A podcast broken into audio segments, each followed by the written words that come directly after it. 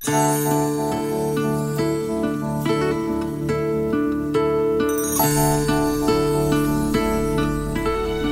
sí, yo también estoy ansioso porque llegue esta hora, porque me hace bien y a ustedes también, supongo que sí, siempre las cosas que están bien dirigidas, con buen ánimo, con buena intención, hace bien a alguien. Y esta mañana les hablé brevemente de la permanencia entre nosotros de unas de una centena de héroes de la guerra del Chaco, eh, que todavía siguen corriendo la carrera de la vida. Y yo no conozco de cerca las circunstancias, por supuesto no, que han envuelto a cada uno de esos combatientes, pero sí no tendría problema en asegurar que mientras las batallas que se dieron, que fueron muchas, que fueron muchas, tuvieron momentos victoriosos y momentos de dolor, de caída, caídas, de heridas, de golpes, que probablemente amenazaban con dejarlos caídos para siempre. Eh, me dijeron que la firma del Tratado de Paz se firmó el 12 de junio de 1935, un día como hoy. En ese tratado se acuerda que el 14 de junio a las 12 horas en todos los frentes de batalla debe cesar el fuego. Horas más tardes o más tarde, aviones paraguayos lanzaban flores sobre las tierras chaqueñas, flores en homenaje a todos los caídos en defensa de la patria, según una versión de la historia que me acaban de pasar.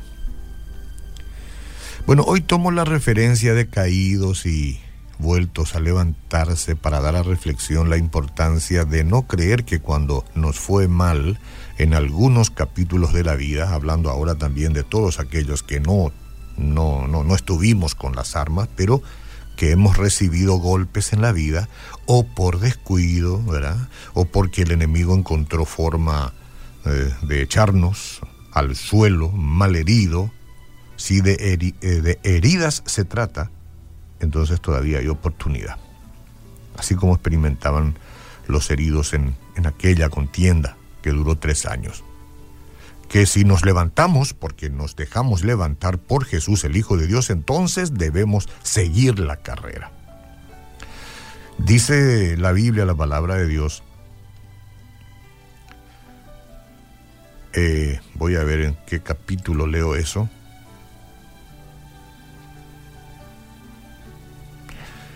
Hebreos 12, 1 al 3 Sí, Hebreos 12, 1 al 3. Y dice, por tanto, nosotros también teniendo en derredor nuestro tan grande eh, nube de testigos, despojémonos de todo peso y del pecado que nos asedia, y corramos con paciencia la carrera que tenemos delante. Puestos los ojos en Jesús, el autor y consumador de la fe, el cual por el gozo puesto delante de él sufrió la cruz, menospreciando el oprobio y se sentó a la diestra del trono de Dios. Considerad a aquel que sufrió tal contradicción de pecadores contra sí mismo para que vuestro ánimo no se canse hasta desmayar.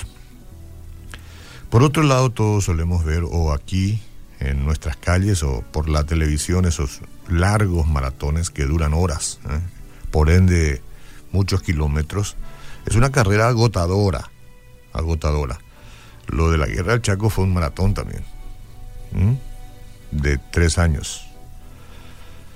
Eh, el corredor, cualquiera sea, debe eh, sobreponerse a los calambres musculares, las ampollas y el deseo de rendirse, porque las ganas de rendirse a veces no faltan. ¿verdad?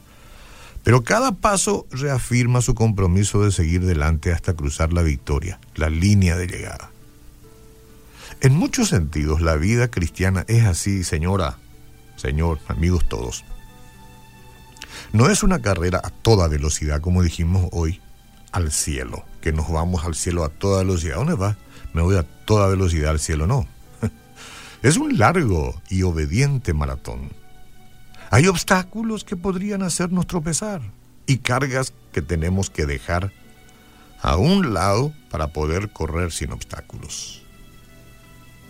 Entonces la palabra que resume nuestra carrera terrenal es perseverancia. Le decía yo al joven que recién nos envió unas palabras aquí. Gracias por permanecer, por correr con nosotros, por perseverar, por la resistencia de los 26 años, escuchando la radio. Perseverancia, decía él su segunda iglesia, bien que lo aclaró. Nos vamos a contentar con que seamos la cuarta o la quinta iglesia, que haya otras después, no hay problema, porque nosotros aquí somos una radio que coopera con toda la actividad de la iglesia. La iglesia es insustituible. Entonces, carrera, perseverancia. Ese término implica pasar por algo difícil sin darse por vencido. No es fácil la carrera cristiana. No ha sido fácil lograr la paz de la guerra entre Bolivia y Paraguay. No, no, no es fácil, las cosas no son fáciles. Eh, eh, eh, incluye este concepto de soportar las dificultades con paciencia y constancia. Cristo no nos ha prometido una vida fácil, ya sabemos. De hecho, les dijo a sus discípulos, en el mundo tendréis aflicción. Estas cosas os he hablado para que en mí tengáis paz. En el mundo tendréis aflicción, pero confiad, yo he vencido al mundo. Eso me basta. ¿Venció Jesús? Sí. ¿Creo que venció? Definitivamente lo creo. Entonces, bueno, vendrán las aflicciones, pero yo estaré firme. Ayúdame, Señor, para esto. ¿Y cómo podemos seguir adelante? La respuesta es fijar nuestros ojos en Cristo, no hay otra, otra manera. Pues si nos fijamos en los ataques, en la gente que no nos quiere, en la gente que busca nuestro mal, siempre si los hubiere, eh, en el hecho de que no tenemos todo lo que queremos o necesitamos, no olviden que tampoco los soldados en el Chaco tenían todo lo que querían. Algunos hubiesen querido tener un avión cazabombardero moderno para terminar la cosa, ¿no? Hablo en términos bélicos. Pero no, con lo que se tiene hay que seguir adelante. Ellos tenían una misión, ¿verdad? Que es muy humana, que es muy, muy, muy humanista, muy carnal, una pelea, una contienda de los hombres que no tiene que ver con Dios. Pero nosotros que corremos la carrera porque queremos llegar un día al cielo, ¿verdad? la paz ya la tenemos porque Cristo da la paz a quien lo recibe. Esto nomás es este que hay que hablar de ese ejemplo que se establece para soportar la cruz. Si Jesús soportó tanto por nosotros. Entonces, para enfocarnos en el Señor debemos leer la Biblia, no olvide, esa es el arma que nosotros tenemos. Esa es el, el arma que nos abre todos los caminos, ¿verdad? Que nos pone en la trinchera o nos quita de ella y nos ayuda a avanzar. Y si algún dardo impacta con nosotros y nos hace mal y nos daña, siempre la palabra de Dios será la medicina y la presencia del Espíritu Santo, la fortaleza para seguir. Solamente así nosotros podemos ver el mapa de avance como el Señor quiere que hagamos, como Él quiere que reaccionemos ante las diversas situaciones de la vida, qué recurso nos ha provisto para ayudarnos y que nos ha prometido en la línea de llegada.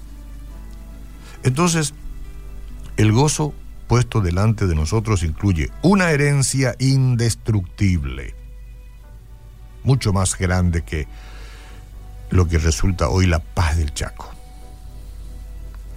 Inmarchitable es la herencia, reservada en el cielo y una gloria eterna mucho más abundante que nuestro sufrimiento terrenal. Aleluya, Señor. Pero lo mejor de todo cuando crucemos la línea de llegada, encontraremos en la presencia de Cristo. Ahí es donde nos encontraremos para estar con Él para siempre.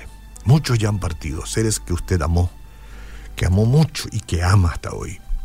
Déjeme decirle, que alguien haya partido de aquí no significa que esté perdido. No siempre, ¿no? No siempre. Haga usted lo propio reciba el pasaporte, hablemos en estos términos de poder llegar un día a la casa paterna, esa casa que Jesús fue a preparar. Diga conmigo si quiere, Señor Jesús, Hasta aquí manejé mi vida y peleé yo a mi antojo con mis propias armas, con mis propias estrategias de guerra. No sirven, no valen. Satanás no teme a eso. Te teme a ti. Por eso, Señor, con la sangre que derramaste en la cruz del Calvario y obtuviste la victoria, cúbreme. Yo te recibo hoy en mi corazón y a partir de hoy serás mi Salvador de hecho y mi Señor por siempre. Amén.